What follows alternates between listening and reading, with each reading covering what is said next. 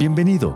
Es un gusto para nosotros compartir con vos las enseñanzas y prédicas de nuestras celebraciones generales en Viña del Este. La Pascua para nosotros representa algo distinto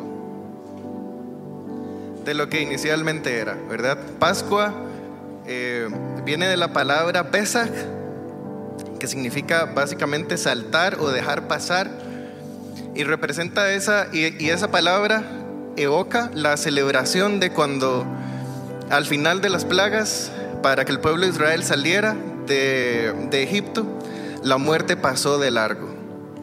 Y de esa misma manera, tal vez hoy, nosotros no nos encontramos en un desierto físico, ni, ni en una esclavitud tal cual, pero lo cierto es que estamos, estamos de paso. Estamos en un lugar donde todavía hace falta el cumplimiento de promesas del Señor. Y precisamente eso esperaba el pueblo de Israel. Entonces el pueblo de Israel, después de que el Señor los rescata con una muestra increíble de todo su poder, así nosotros hoy celebramos que Jesús nos ha rescatado con su sangre, con la sangre de ese cordero, nos ha rescatado de la muerte y nos ha dado vida eterna. Amén. Si, no, si eso a usted no le alegra, está bien. Voy a seguir orando para que el Señor trabaje en cada uno de ustedes. Es, es interesante, permítame un momento.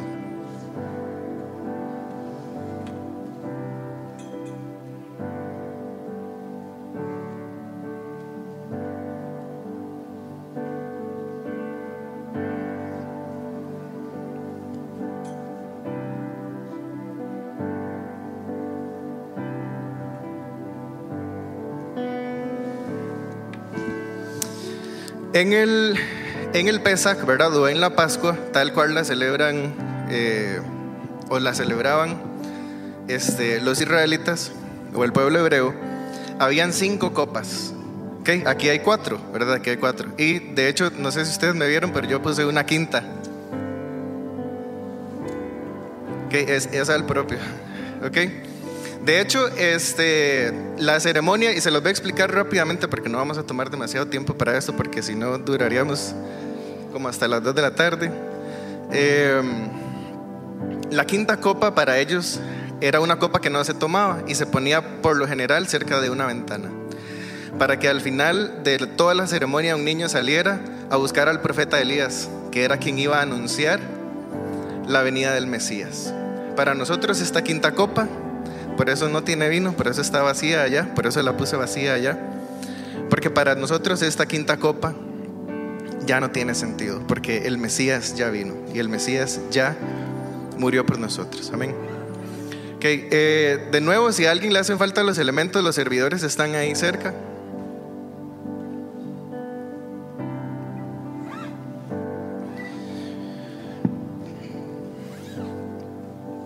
Eh, y mientras usted está ahí, quisiera que a través de esto que vamos a hacer, porque vamos a cantar unos pedacitos de una canción para ejemplificar cada una de las copas, pero quisiera que, que ahí donde usted está, disponga su corazón para que el Señor hable a usted a través de esto y que tal vez hoy podamos tener un poquitito más de entendimiento de lo que significa la Pascua y de lo que significa el hecho de que Jesús haya venido, haya muerto y y haya resucitado por cada uno de nosotros. La primera copa en el Pesach eh, es la copa del Dios creador. Es ese Dios que está interesado en todos y en cada uno de nosotros. Y vamos a cantar un poquito de eso. Entonces. Cuán hermosa es tu palabra, Dios, la que formó el mundo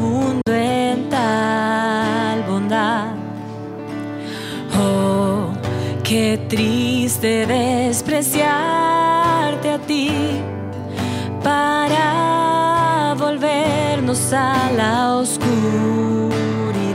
Toda creación, toda creación levante hoy una alabanza a nuestro Dios, Dios tu bondad, Dios tu bondad se extiende y alcanza a todos. Es un regalo que no tiene fin. Así es, la bondad del Señor nos alcanza a todos y es un regalo que no tiene fin. Y eso representa la primera copa, entonces, el Dios creador, el Dios que nos ama tanto que es responsable de que usted y yo estemos aquí hoy. La segunda copa es muy interesante porque la segunda copa se llena dos veces. La segunda copa, eh, quien está presidiendo la ceremonia, ¿verdad? Porque esto es toda una ceremonia, este, va vaciando la copa y la va tirando en, en algún lugar cuando se recuerda cada una de las plagas. Entonces, por cada plaga, vacía un poquitito. Y el vaciar esta copa ayudaba al pueblo de Israel no solamente a recordar el poder de Dios, sino a no celebrar el sufrimiento de otras personas. A pesar de que el pueblo de, eh, Egipto este, los tenía eh, en esclavitud, aún así el pueblo de Israel no celebra el hecho de que hayan sufrido con cada una de las plagas. Y esta segunda copa para nosotros hoy representa que Jesús está con nosotros en cada paso de nuestro caminar, a pesar de los sufrimientos, a pesar de las circunstancias. Esta segunda copa representa a Jesús mismo y representa su acompañamiento con nosotros. En cada paso de este caminar nos sustenta tu fidelidad. Has preparado una ciudad con puertas que nunca cerrarán. Toda creación, toda creación levante hoy una alabanza nuestro Dios, Dios tu bondad, Dios tu bondad se extiende y alcanza a todos. Es un regalo que no tiene fin.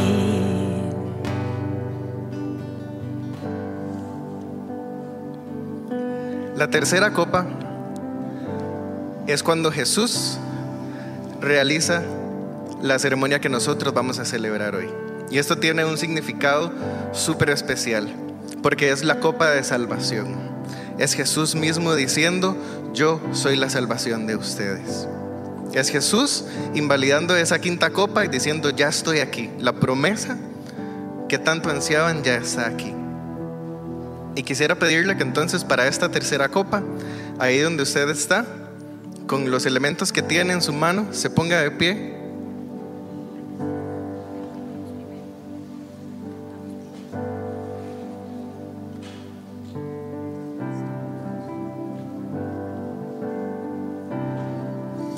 Y mientras usted está ahí de pie preparando su corazón para esto,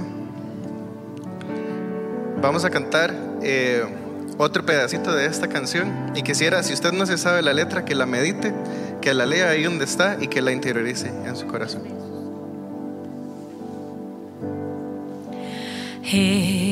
Jesucristo, en ti tomamos hoy el camino de tu amor.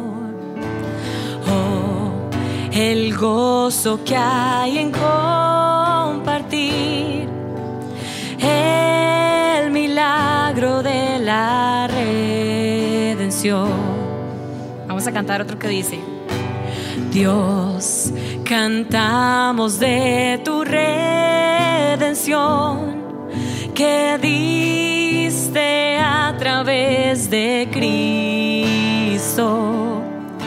La cruz que parecía ser el fin se convirtió en nuestra victoria Toda creación, toda creación, levante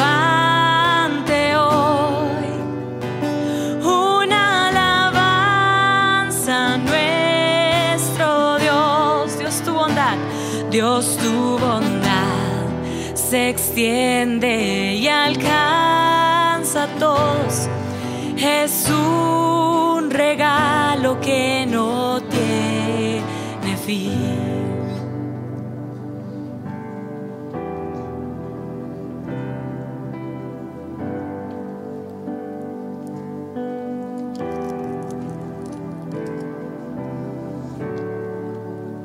Y entonces Jesús, con esta tercera copa,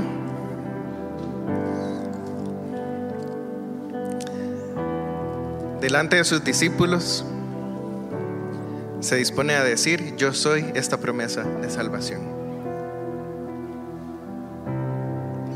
Vamos a leer entonces de 1 Corintios 11, 23, 26.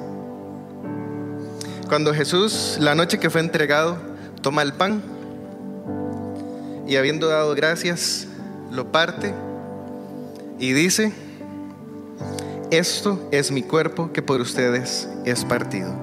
Hagan esto en memoria de mí. Ahí donde usted está, yo voy a sacar un pedacito de tortillita palmeada. Señor, damos gracias por tu cuerpo. Damos gracias por tu sacrificio en la cruz. Damos gracias por tu amor tan grande que decidiste dar la vida por todos y cada uno de nosotros. Queremos comer, Señor, este pan hoy en agradecimiento por tu sacrificio y diciéndote, Señor, que te amamos y que queremos demostrar públicamente nuestro afecto por vos y que queremos amarte, Señor, con locura, así como vos nos has amado a nosotros. Si no ha comido, puede comer del pan.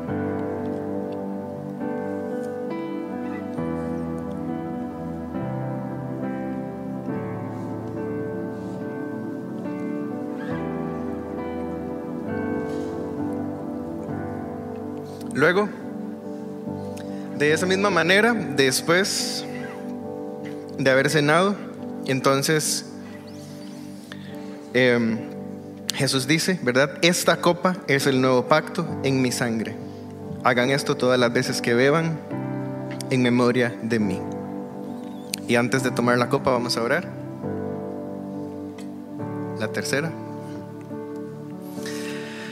Señor, gracias por cada gota de tu sangre derramada en la cruz. Gracias por el sufrimiento que pasaste. Porque hoy sabemos, Señor, que sos una persona quien sufrió y que entiende nuestras circunstancias y que entiende nuestro sufrimiento. Pero también sos esa esperanza, Señor, a la que nos aferramos. Esa esperanza de vida eterna sos vos. Y esta sangre representa tu sacrificio que ha limpiado, Señor, nuestros pecados para que nosotros podamos vivir la eternidad con vos. Tomamos esta copa con agradecimiento. Puede tomar.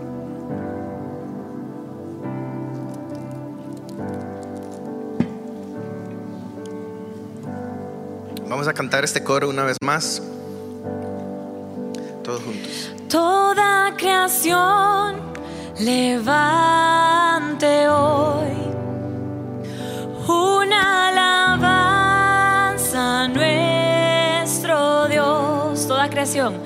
toda creación levante hoy una alabanza a nuestro Dios. Dios tu bondad, Dios tu bondad se extiende y alcanza a todos. Es un regalo que no tiene fin.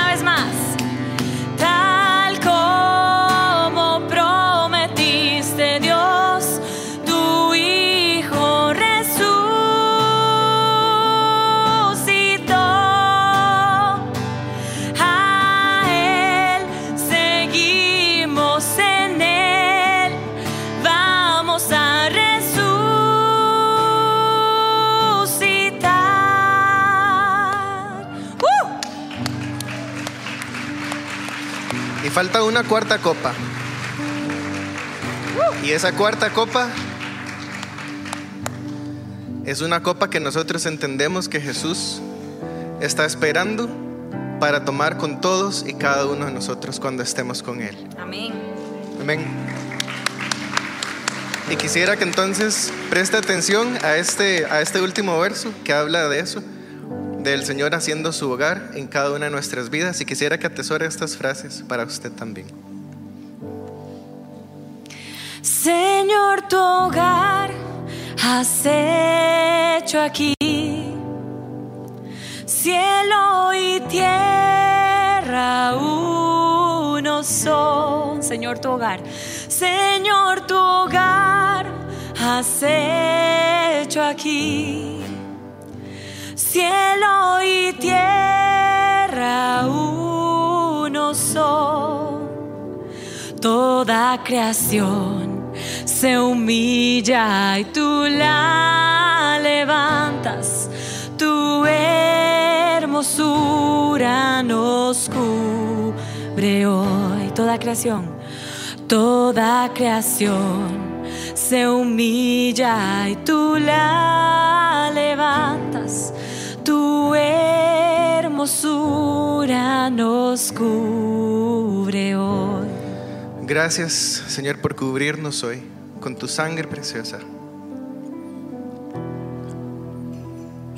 Queremos recordar esto, Señor, siempre, siempre, siempre, que sos la promesa de redención para nosotros, que sos la promesa de rescate y que nos has rescatado, Señor. Aceptamos tu rescate hoy porque sabemos que necesitamos ser rescatados. Y te decimos, Señor, que anhelamos tomarnos esta cuarta copa con vos en la eternidad. Amén. Amén.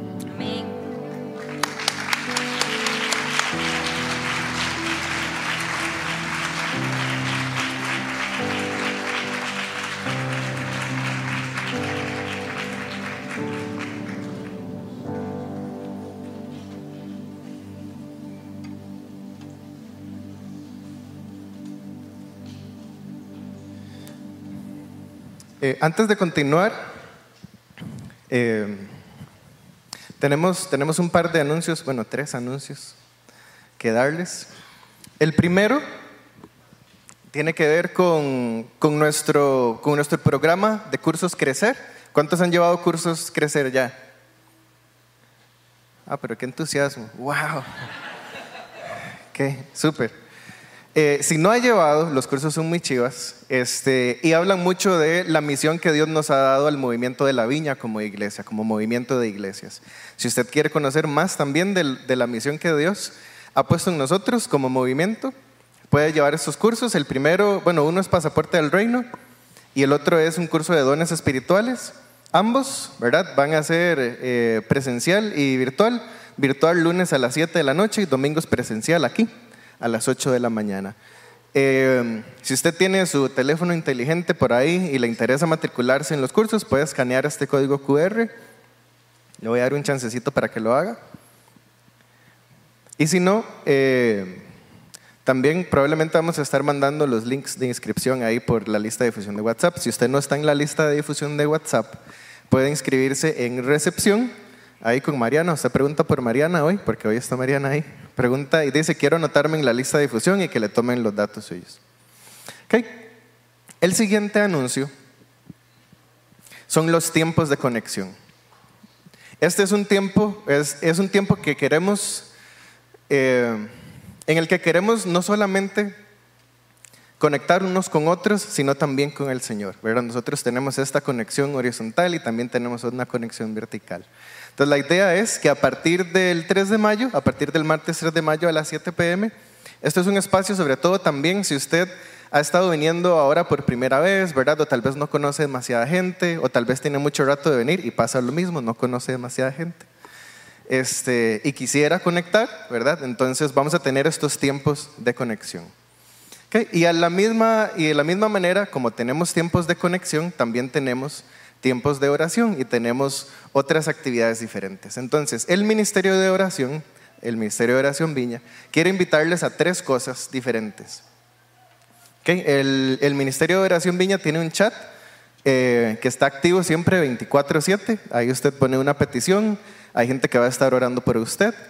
Este, y usted puede ver las peticiones de los demás y también puede orar por las peticiones de los demás. Igual, si a usted le interesa ser parte de ese chat, eh, no veo a Gaby Memo. No están. Si no, también se anota en recepción y usted dice, quiero ser parte del chat de oración. También está la recolección de peticiones. Hay unos buzones este, en los baños. Si usted tiene alguna petición particular por la que quiera que estemos orando, eh, puede escribirla ahí y puede dejar este, sus datos si quisiera que le contactemos también. Y luego tenemos los tiempos de oración, que son todos los miércoles a las 7 de la noche.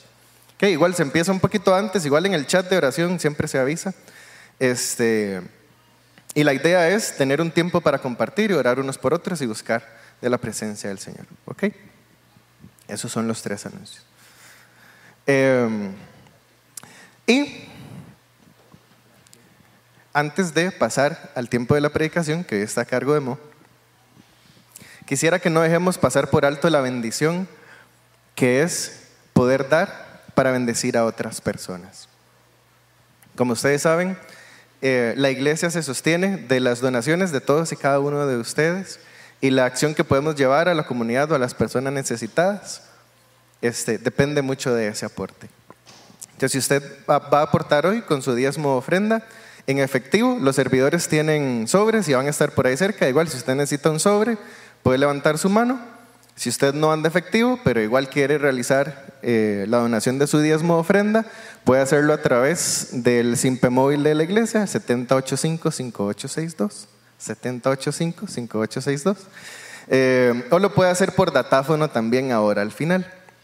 Entonces, creo que hay, creo que hay varias gente con la mano levantada todavía.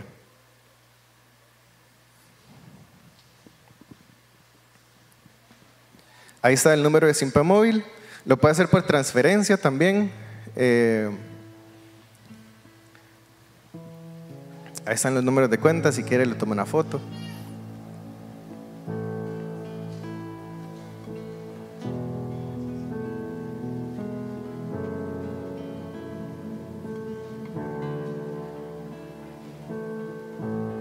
Y si usted está listo o lista, puede pasar. Adelante, aquí están las canastas.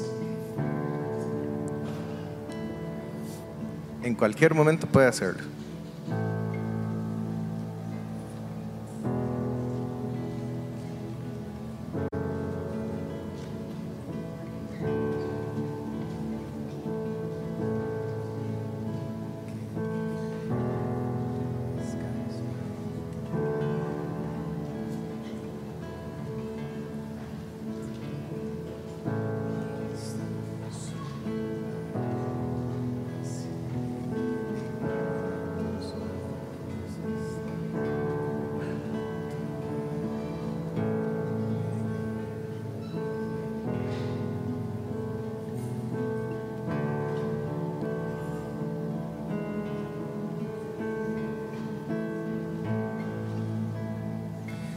Y yo sé que los he tenido en un, en un enano y gigante hoy, en la mañana, pero quisiera que se ponga de pie conmigo, que me acompañe de pie y que en un acto simbólico dirija sus manos hasta estas canastas y bendiga estos dineros para la obra del Señor. Señor,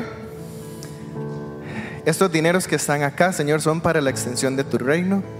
Te pedimos sabiduría, Señor, para quienes administran estos dineros para que vaya, Señor, sincronizado con lo que vos estás haciendo en medio nuestro.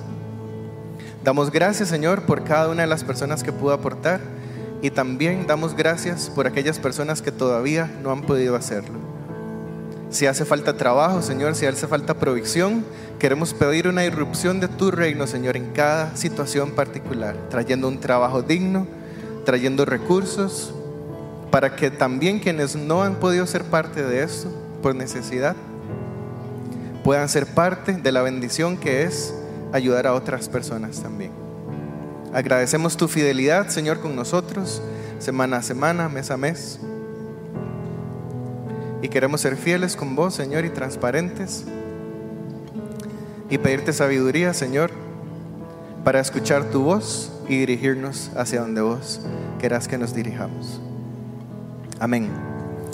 Y ya que está de pie, puede aprovechar ahí, dése una vueltita, busque gente que tal vez no haya visto hace un ratillo y salúdense unos a otros.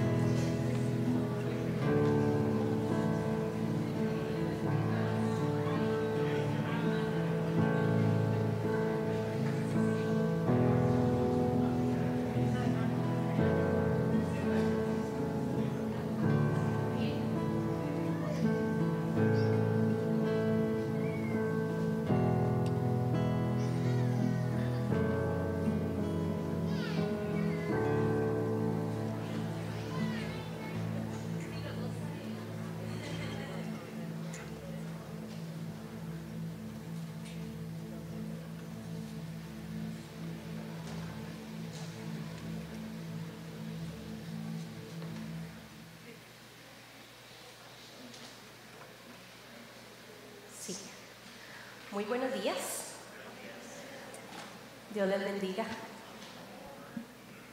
Qué gozo es estar aquí hoy juntos, una vez más. Siempre es un gozo, pero hoy en especial celebrar un domingo de resurrección realmente es algo que nos llena de vida, definitivamente. Quisiera invitarlos una vez más a que tomemos un momento para orar y poner en manos del Señor lo que falta de esta celebración. Señor, yo te doy gracias en esta mañana por tu presencia en este lugar. Te doy gracias, Señor, porque respondes a la adoración de tu pueblo, Señor. Yo te suplico, Señor, que este rato que nos queda, que vamos a hablar de tu palabra, tu Espíritu nos ayude, Señor, a concentrarnos, a verdaderamente ser tierra fértil para tu palabra, Señor. Y que podamos no solo cosechar para nosotros la verdad que hay en tu palabra, sino que también podamos compartirla con quienes estén necesitándola. Y también quiero orar en este momento, Señor por lo que esté pasando en las aulas de la viña infantil. Yo te doy gracias porque en ese lugar, Señor, tu palabra está siendo sembrada en el corazón de esos niños y esas niñas, Señor. Y te suplico que desde ya ellos puedan empezar a tener una relación personal con vos, que nada ni nadie en este mundo les pueda negar la verdad que ya ellos han experimentado personalmente, Señor. Amén y amén.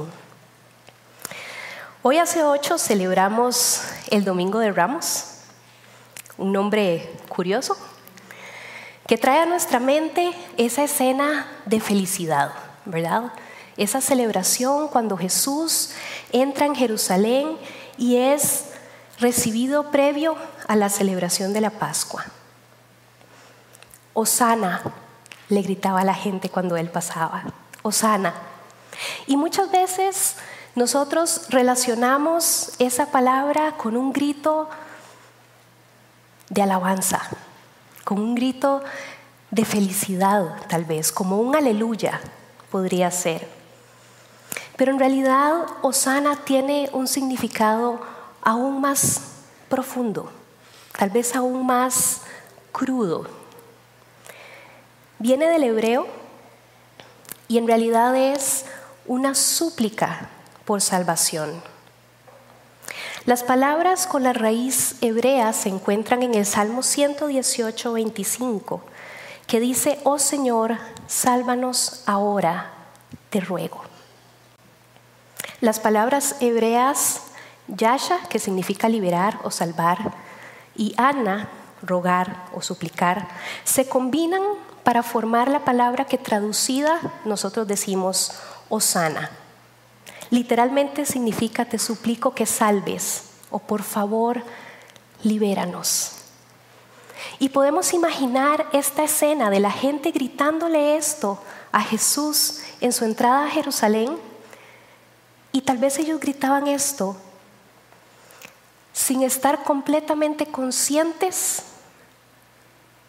del verdadero significado que ese grito de súplica iba a tener tan solo unos días después. Ellos no sabían cómo iba a pintar esa liberación o esa salvación, pero de alguna manera ellos estaban gritando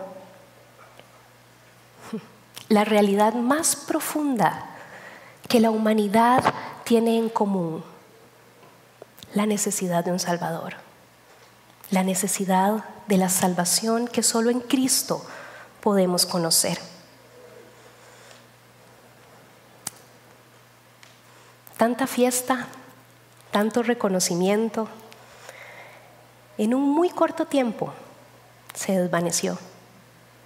Todo cambió radicalmente. Nuestro escenario en este momento sería con los discípulos en Jerusalén. Apenas estaba por amanecer. Cuando la oscuridad de la noche es más oscura. Y cuando el silencio es absoluto. ¿Les ha pasado estar en algún momento así?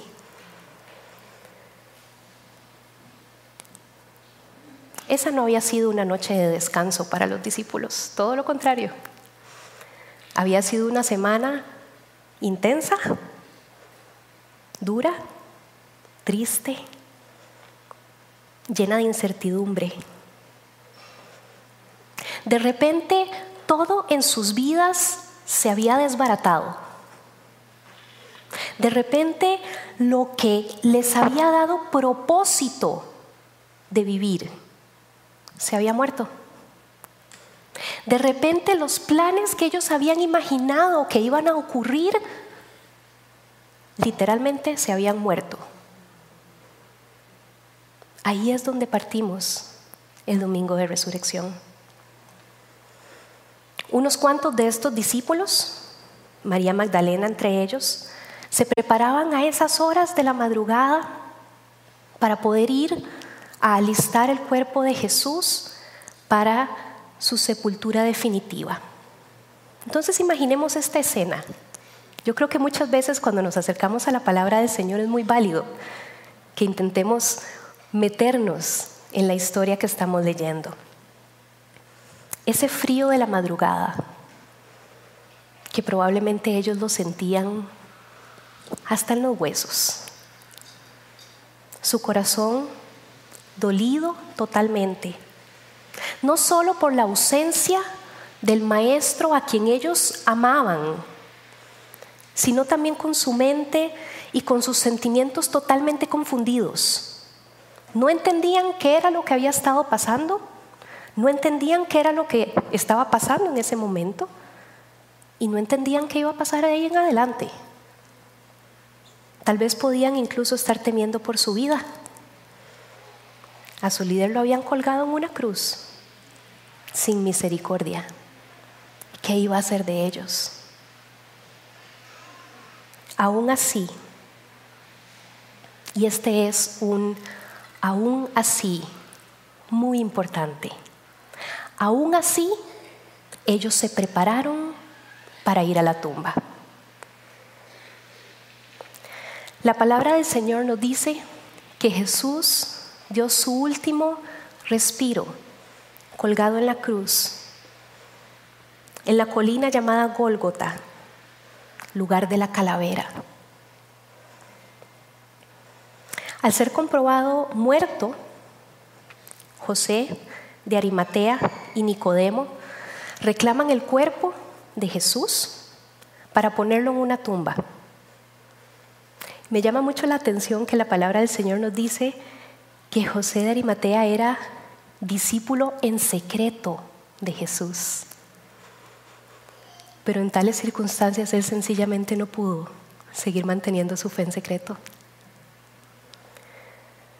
Estos hombres se apuran a llevar el cuerpo de Jesús a esa tumba, lo envuelven, le ponen unos ungüentos perfumados y todo rápidamente, porque ya estaba a punto de empezar el día de descanso. No podemos negar que a esas alturas de la situación, el cuento de la resurrección ya andaba por ahí. Ya el chisme se había empezado a regar. Precisamente por eso, los fariseos le piden a Pilatos que ponga guardias romanos afuera de la tumba. Y aún así, todo esto estaba pasando tan rápidamente para todos, para los discípulos, para los fariseos, para los romanos. Todo una carrera. Eran eventos sumamente impactantes que tenían que hacer a la carrera porque ya venía el día de descanso. De repente ya no había celebración con gritos de Osana, ya no había preparación de la cena pascual, ya no había traición y alboroto en el huerto, ya no había el llanto desesperado de una madre viendo a su hijo ser clavado en una cruz. De repente todo se quedó en silencio, como en una pausa.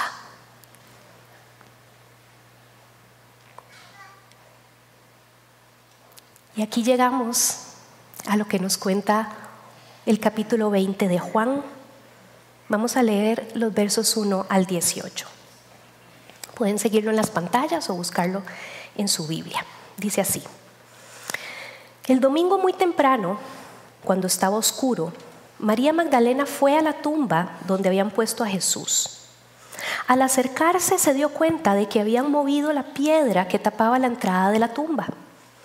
Entonces fue corriendo a donde estaban Simón Pedro y el discípulo favorito de Jesús y les dijo, se han llevado de la tumba al Señor y no sabemos dónde lo habrán puesto.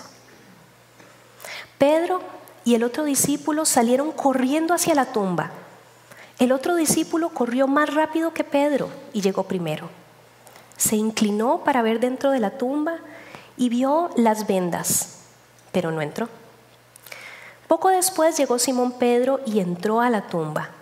También él vio las vendas y vio además que la tela que había sido servida para envolver la cabeza de Jesús ya no estaba con las vendas, sino que estaba, sino que la habían enrollado y puesto aparte. Luego el otro discípulo entró a la tumba. Cuando vio lo que había pasado, creyó. Antes de eso, los discípulos no habían entendido lo que dice la Biblia acerca de que Jesús tenía que resucitar. Entonces Pedro y el otro discípulo regresaron a sus casas. María se quedó afuera de la tumba, llorando. Mientras lloraba, se inclinó para ver adentro de la tumba y vio a dos ángeles vestidos de blanco. Estaban sentados, uno donde había estado la cabeza de Jesús y el otro donde habían estado los pies. Los ángeles le preguntaron, mujer, ¿por qué estás llorando? Ella les respondió, porque alguien se ha llevado el cuerpo de mi Señor y no sé dónde lo habrá puesto. Apenas dijo esto, volvió la cara y vio a Jesús allí, pero no sabía que era Él. Jesús le dijo, mujer, ¿por qué lloras? ¿A quién buscas? María pensó que estaba hablando con el que cuidaba el jardín donde estaba la tumba. Por eso le dijo, Señor, si usted se ha llevado el cuerpo que estaba en esta tumba, dígame dónde lo puso. Yo iré a buscarlo. Jesús le dijo, María.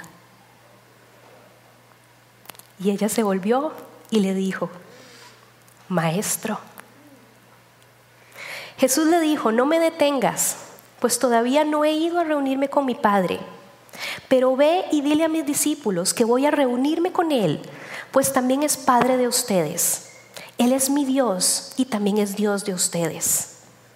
María Magdalena fue y les dijo a los discípulos que había visto al Señor y les contó todo lo que Él había dicho. Hay tres cositas que me gustaría que viéramos en este pasaje, en esta mañana. Muy sencillas, rápidamente. En primer lugar, aún cuando su fe estaba quebrantada, los discípulos se presentaron.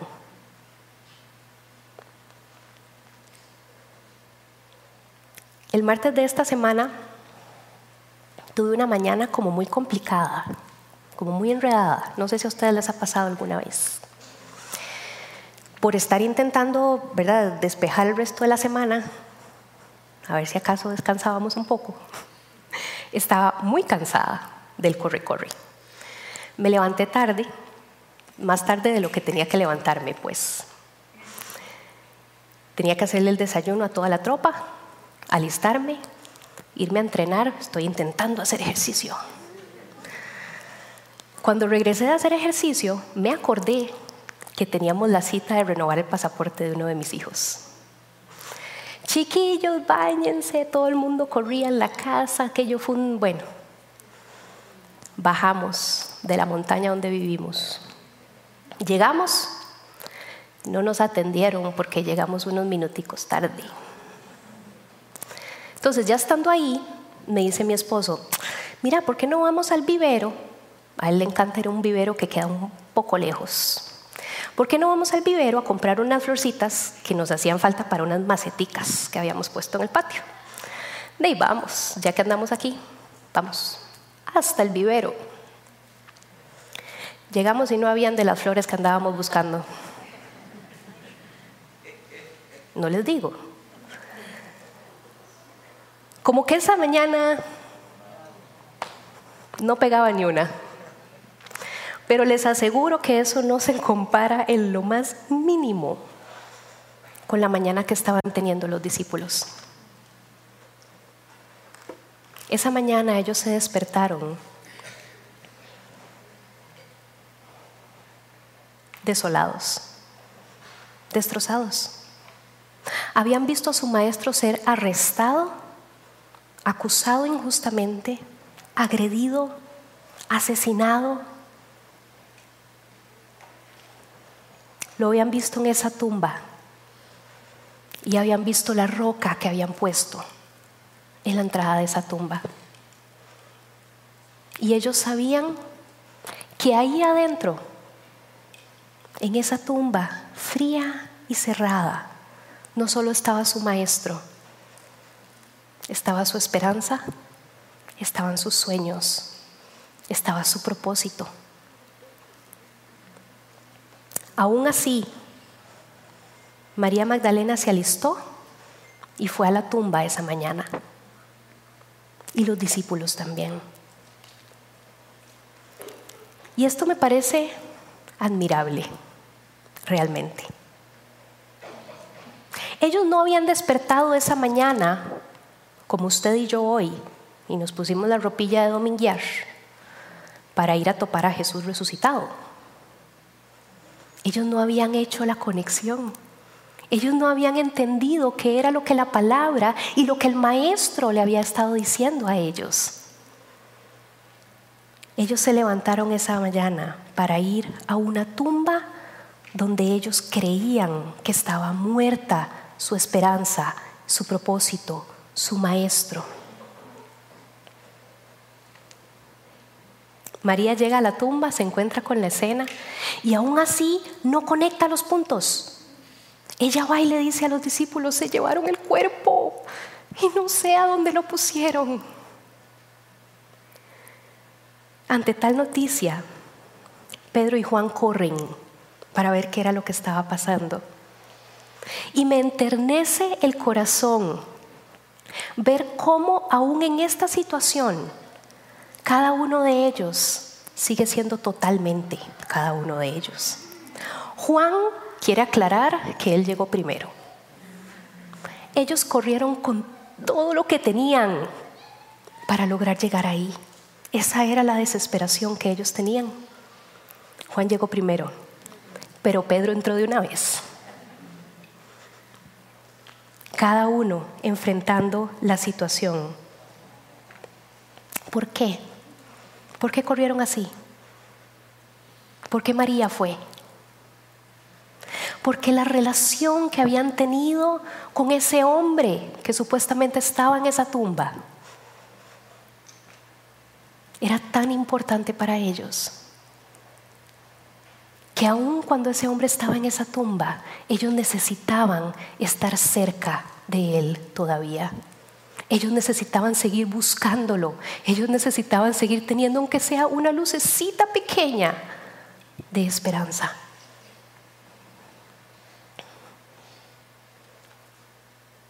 Tal vez hoy tu fe está como la de ellos,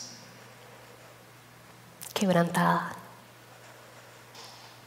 Tal vez hoy estás sintiendo tu esperanza tan fría como esa tumba. Pero yo creo que en esta actitud de los discípulos nosotros podemos aprender también. Aun cuando estamos así, nos presentamos delante del Señor. Aun cuando nuestra esperanza está fría, cuando nuestra fe está quebrantada, necesitamos seguir presentándonos delante del Señor. Y esto lo digo con todo el respeto y con todo el amor.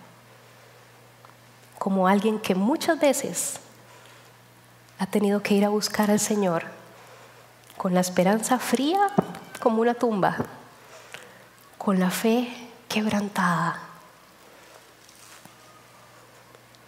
Pero les aseguro que cada una de las veces que he tenido que buscar así al Salvador,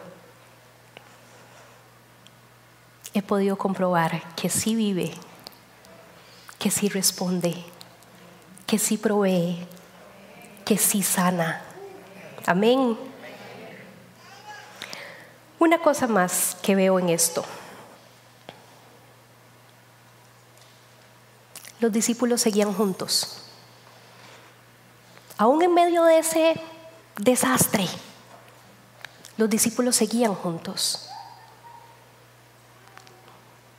Tal vez algo que hemos cosechado de la pandemia y que tal vez no es de las cosas más nice, es que tendemos a ser una familia más desperdigada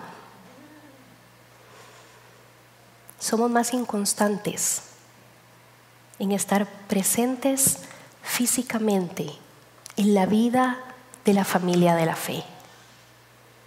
Los discípulos lograron sobrevivir este torbellino porque estaban así. Hechos una piña, diría mi abuela. Nosotros necesitamos estar unidos como familia de la fe para poder hacerle frente a los huracanes. En segundo lugar, María se mantuvo en el lugar exacto, aún cuando su esperanza estaba deshecha. El verso 10 nos dice que los discípulos se fueron a su casa. El verso 11 nos dice que María se sentó fuera de la tumba y se quedó llorando. ¿Qué puede significar eso para nosotros hoy? Por muchas razones nosotros podemos estar llorando. Pérdidas personales, profesionales, financieras, familiares, incertidumbre, susto. Hay tantas cosas que están pasando a nuestro alrededor, propias y también colectivas. La situación económica, la guerra, ver lo que está pasando allá. Todas estas cosas, yo no sé si a ustedes les pasa lo mismo, pero a mí me hacen sentir, yo soy chiquitilla, pero me hacen sentir todavía más pequeña ante la vida. Como que no tengo con qué hacerle frente a todo esto. En esto podemos tener comunión en el sentimiento de María esa mañana. Ella estaba llorando y el verso 13 dice que ella expresó por qué estaba llorando. Dice, porque se han llevado a mi Señor y no sé dónde lo han puesto. ¿Cuántas veces estamos en medio del llanto nosotros y decimos, no sé a dónde está mi Salvador? No sé a dónde me lo pusieron. No lo encuentro.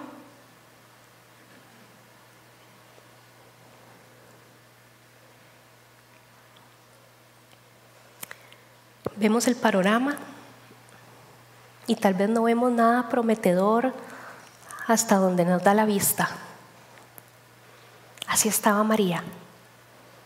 Pero aún así, ella se quedó llorando, pero se quedó en el lugar donde ella creía que podía encontrar a su Salvador.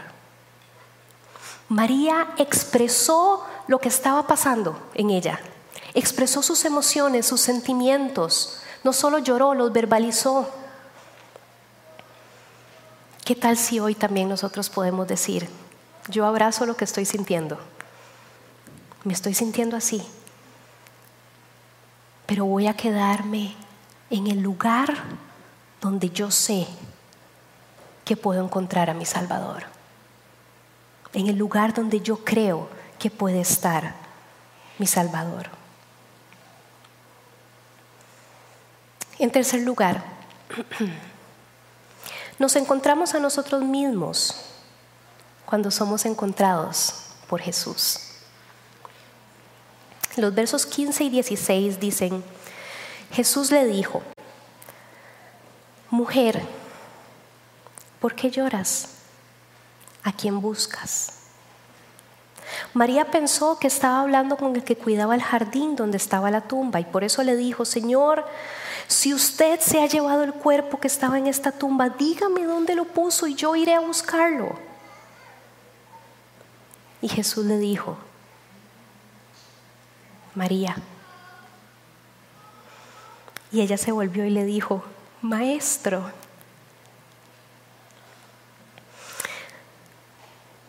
María estaba tan destrozada esa mañana que no tenía ni ganas de pelear. Tal vez en algún otro momento le hubiera dicho al supuesto jardinero, ¿a dónde lo puso? Pero en ese momento ella estaba tan destrozada que solo le dijo, dígame dónde lo puso y yo lo voy a recoger. No importa. Ya ella no tenía ni ánimo de pelear.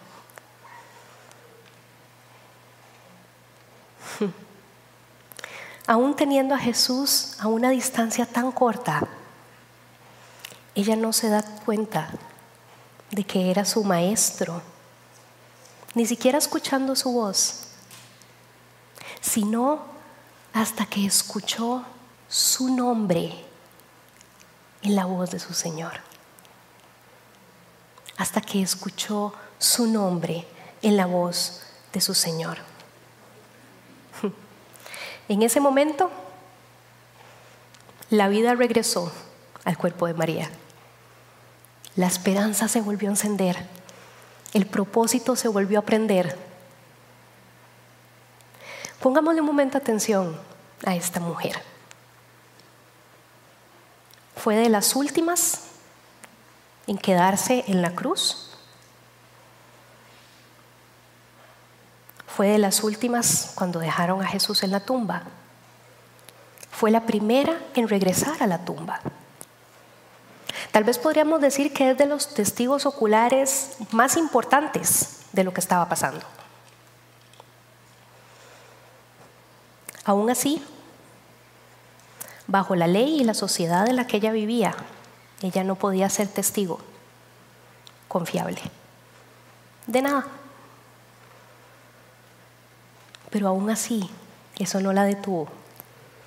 A como los otros dos discípulos vinieron corriendo con todo lo que tenían, ella salió corriendo de ahí con todo lo que tenía para contar lo que había pasado.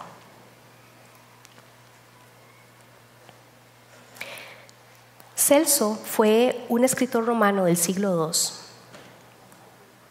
historiador, y uno de sus enfoques más prominentes en su obra fue criticar el cristianismo. Uno de sus argumentos más fuertes era que el cristianismo se había generado principalmente entre los pobres, mujeres y personas marginadas por la sociedad. Ninguno podía ser testigo confiable para él. Y yo creo que ese no era el único que tenía ese sentimiento. Probablemente la misma María, a lo largo de su vida, se encontró con ese mismo argumento una y otra vez, pero ella sabía que era lo que estaba contando. Ella sabía que era lo que estaba diciendo, porque todo cambió y todo empezó a tener sentido en el momento en que ella escuchó su nombre en la voz de su maestro en esta mañana. Y yo meditaba en esto y me preguntaba, ¿cuántas veces nosotros tenemos etiquetas, nombres, adjetivos que resuenan en nuestra cabeza una y otra vez y otra vez y que pareciera que nos tienen como amarrados en la vida. ¿Qué tal si nosotros también decidimos dejar todo eso de lado y concentrarnos en esa voz que nos llama por nombre, que nos da vida eterna, vida en abundancia, porque nos conoce hasta lo más profundo de nuestro ser. Él sí puede hablar de nosotros. Y lo que tiene son palabras de vida, palabras de amor y palabras de propósito para cada uno de nosotros. Porque en su resurrección, así como María esa mañana, nosotros volvemos a tener aliento de vida. Amén. Oremos. Señor, yo te doy gracias en esta mañana, porque por tu resurrección nosotros vivimos de verdad hoy, Señor. Y quiero orar, Señor, por quienes están en medio nuestro, quienes están viendo la transmisión también. Y hoy tienen su fe debilitada, su esperanza quebrantada, Señor.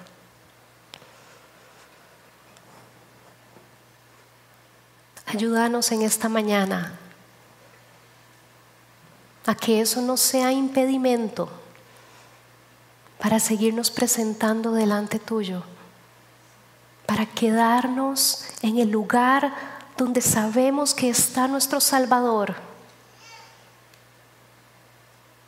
Y ayúdanos en esta mañana a escuchar tu voz, llamarnos por nuestro nombre llamarnos de una forma personal, de una forma directa, de una forma profunda, Señor. Que traiga un nuevo aliento de vida a nosotros.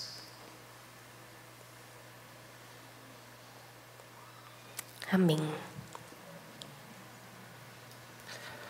Amén, amén. Yo quiero invitar a los servidores a que me ayuden a repartir algo que tenemos para ustedes esta mañana. Y quiero que siga en este ambiente de conexión con Dios. Espíritu Santo, ven Señor a nuestra necesidad hoy. Hoy queremos conectar con Dios, hoy queremos también que el Señor pueda sellar cosas en nuestro corazón. Así que vamos a tener un tiempito en la presencia de Dios ahora y vamos a permitir que el Señor hable a nuestro corazón. Vamos a estar recibiendo un pedacito de arcilla. Estamos en el contexto de la serie que hemos denominado Barro en tus manos. Barro en tus manos. Y creo que la resurrección de Jesús y la muerte en la cruz es esta puerta que nos permite ser barro en sus manos y estar en las manos de este alfarero. Así que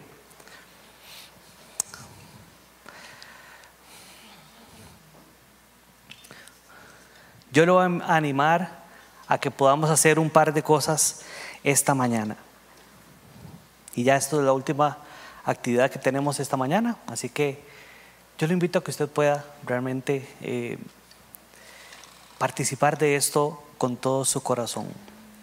¿Cuántos ya tienen la arcilla en sus manos? Quiero ver manos levantadas, ¿ok? Bueno, todavía falta un poquito más de gente de recibirlo. Pero los que ya van teniendo esta arcilla, ahora Mónica decía que aun cuando la fe estaba quebrantada, los discípulos se presentaron sabiendo aún que su esperanza estaba en esa tumba. Yo quiero que hoy sea una mañana donde podamos reconocer cosas de nuestra vida, porque es ahí donde Dios va a empezar a trabajar. Así que en el contexto de ser barro en las manos del Señor, entendiendo que los seres humanos tenemos eh, la capacidad que no tiene ninguna otra especie de este mundo de poder crear o proyectar cosas o, o hacer arte, yo quiero invitarlo a que usted tome un tiempo con esta arcilla que tiene en sus manos para poder moldear esa arcilla y proyectar la imagen suya ahí. ¿Quién es usted? Puede ser un muñequito, ¿verdad? Quiero que, que invirtamos en esto. ¿Quién es usted? ¿Cómo se ve usted? Puede hacerlo muy explícito, como haciendo una figura humana, o puede hacerlo un poco más abstracto. Puede ser el momento donde usted por fe quite esa pancita además y la haga un poquitito más delgado, también se vale, ¿verdad? Vamos a proyectar o vamos a poner nuestra imagen ahí. ¿Quiénes somos? Si usted tiene pelito largo, puede hacer el pelo. quiero que piense cuando esté haciendo esto que muchas veces nosotros también estamos en las manos del Señor y estamos siendo formados, estamos siendo formados. Pero es importante reconocer quiénes somos nosotros. Yo creo que el terreno más fértil para que Dios actúe en nuestra vida es reconocer quiénes somos nosotros delante de Dios. Así que vamos a hacer esta figura, vamos a tomar unos minutos para poder invertir en esta imagen de quiénes somos nosotros. Mientras hacemos esto y con esta música de fondo, mientras usted está moldeando, yo le pido al Espíritu Santo que traiga a su corazón talentos que le ha dado, cosas que ha puesto en usted. Pero también que sea un tiempo de abrir nuestro corazón delante del Señor y poder decirle, Señor, este dolor está en mi corazón. Esta cadena o esta atadura también está ahí conmigo. Espíritu Santo, te pido que puedas hablar a cada corazón en este momento, Dios. De su historia, de su vida, de sus metas de su esperanza.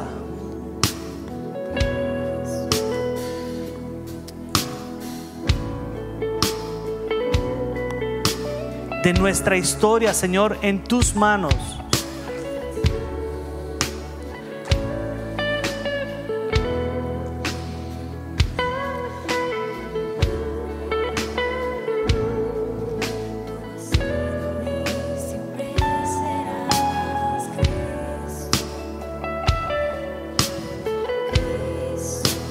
¿Cuántos tienen listo ya su, su imagen?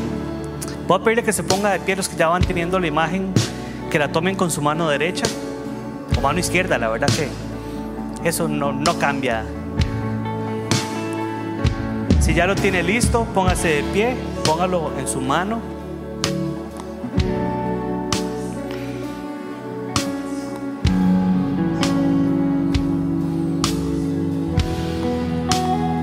Vamos a dar unos minutos más a los que están terminando. Los que tal vez están tardando un poco más, podemos hacer una versión 1.0, por lo menos. Después podemos detallarla más. Voy a invitar a que se pongan de pie los que todavía faltan, tengan su imagen en la mano.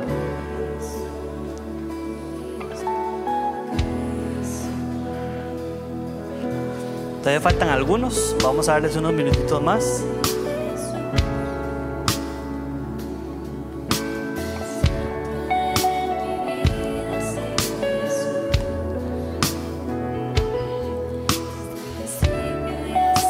Ponga su ponga su imagen en las manos, ahí en su mano. Quiero que la ponga así que todos la veamos. Yo creo que todos nosotros tenemos un camino que hemos recorrido con defectos y virtudes. En esa imagen está nuestra esperanza, está lo que somos y lo que nosotros hemos invertido. Pero muchas veces esta imagen tal vez no se parece a la imagen que Dios tiene para nosotros. Mónica decía que en esa tumba donde estaba Jesús, ahí estaba la esperanza, tal vez muerta para ellos, pero aún así, decía en el punto 2, se quedaron ahí. Y yo quiero que hoy, en un acto de humildad con el Señor, le digamos, Señor, esto soy yo. Usted le acaba, de invertir cinco minutos a esta imagen suya, pero en un acto de rendición al Señor, quiero que cierre su mano y deshaga lo que usted creó esta mañana. Dice la palabra de Dios así que ahora en adelante no consideramos a nadie según criterios meramente humanos. Aunque antes conocimos a Cristo de manera que ya no lo conocemos así, por lo tanto si alguno está en Cristo, cierre. Quiero que, deshaga esa imagen que usted hizo, que lo vuelva a hacer una, una bolita, una pelotita ahí. Dice que si alguno está en Cristo, una nueva criatura es. Y yo creo que el Señor nos está invitando con su resurrección a que podamos destruir toda imagen, toda meta y decidamos ser barro en sus manos.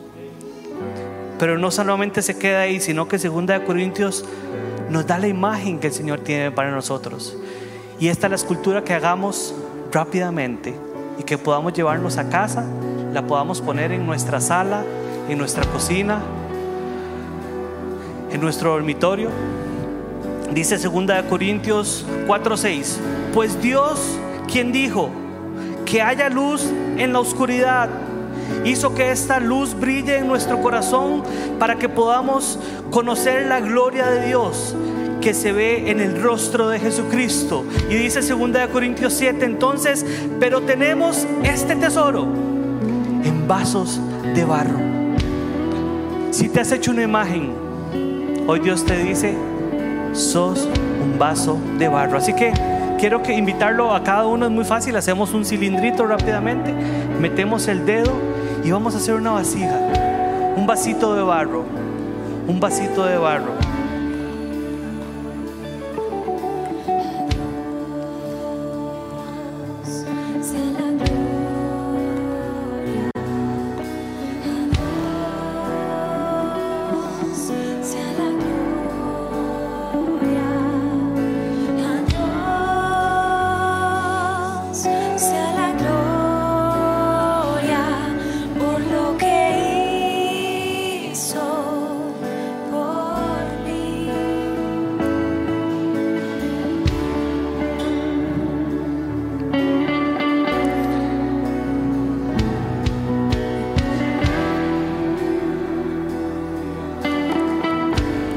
Y entonces dice el texto, pero tenemos este tesoro en vasos de barro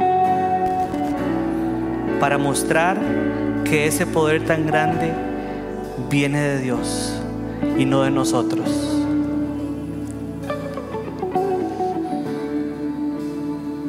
Si hay algo que rescatamos de ser barro en las manos de Dios, es que nuestra imagen se puede destruir y podemos empezar a ser la imagen que Dios ha pensado para nosotros. Mónica decía ahora al final que cuando nos encontramos, cuando nos encontramos a nosotros mismos, cuando somos encontrados por el Señor Jesús. Y dice que el propósito volvió a, encenderse en el corazón cuando escuchó su nombre. Yo creo que Dios te ha dado un propósito. Yo no sé si tu vida ha estado como cuando llegaron los discípulos al, sepulcro con una esperanza muerta.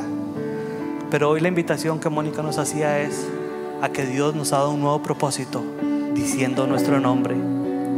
Y tal vez has tenido una imagen de tu profesión, de lo que deberías tener, pero esta mañana el Señor te dice, yo quiero que seas una vasija, un vaso de barro para que mi gloria sea en ti y para que sepas que todo el poder que pueda haber en tu vida viene de mí. Yo creo que hay personas que esta mañana necesitan decirle, Señor, Señor, vuelve a ser mi vida. Como decía Mónica, Señor, yo quiero escuchar mi nombre en tu boca para que el propósito de mi vida vuelva a nacer, para que esta luz vuelva a brillar. Tome esta, este vaso ahora sí en su mano y dígale, Señor,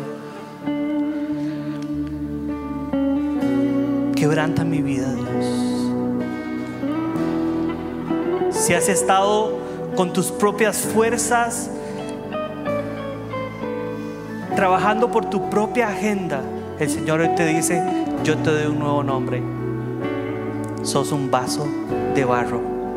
Sos un vaso de barro para que sepas que mi poder es lo que brilla en tu vida. Señor, me ofrezco a ti, Dios, y acepto tu resurrección y acepto tu invitación a tu reino, Señor, para que sea hecho conmigo conforme a tu voluntad.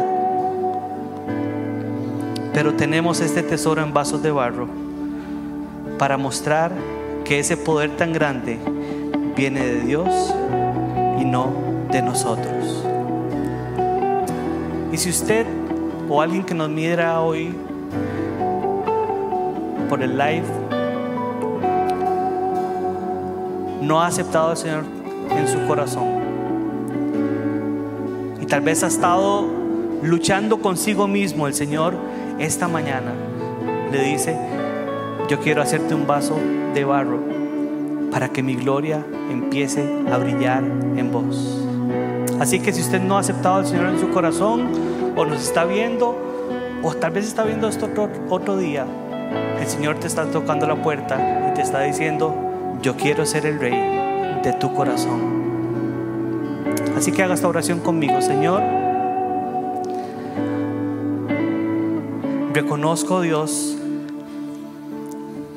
que soy un pecador y que necesito de tu presencia en mi vida, Señor. Te abro la puerta de mi corazón para que vengas a reinar.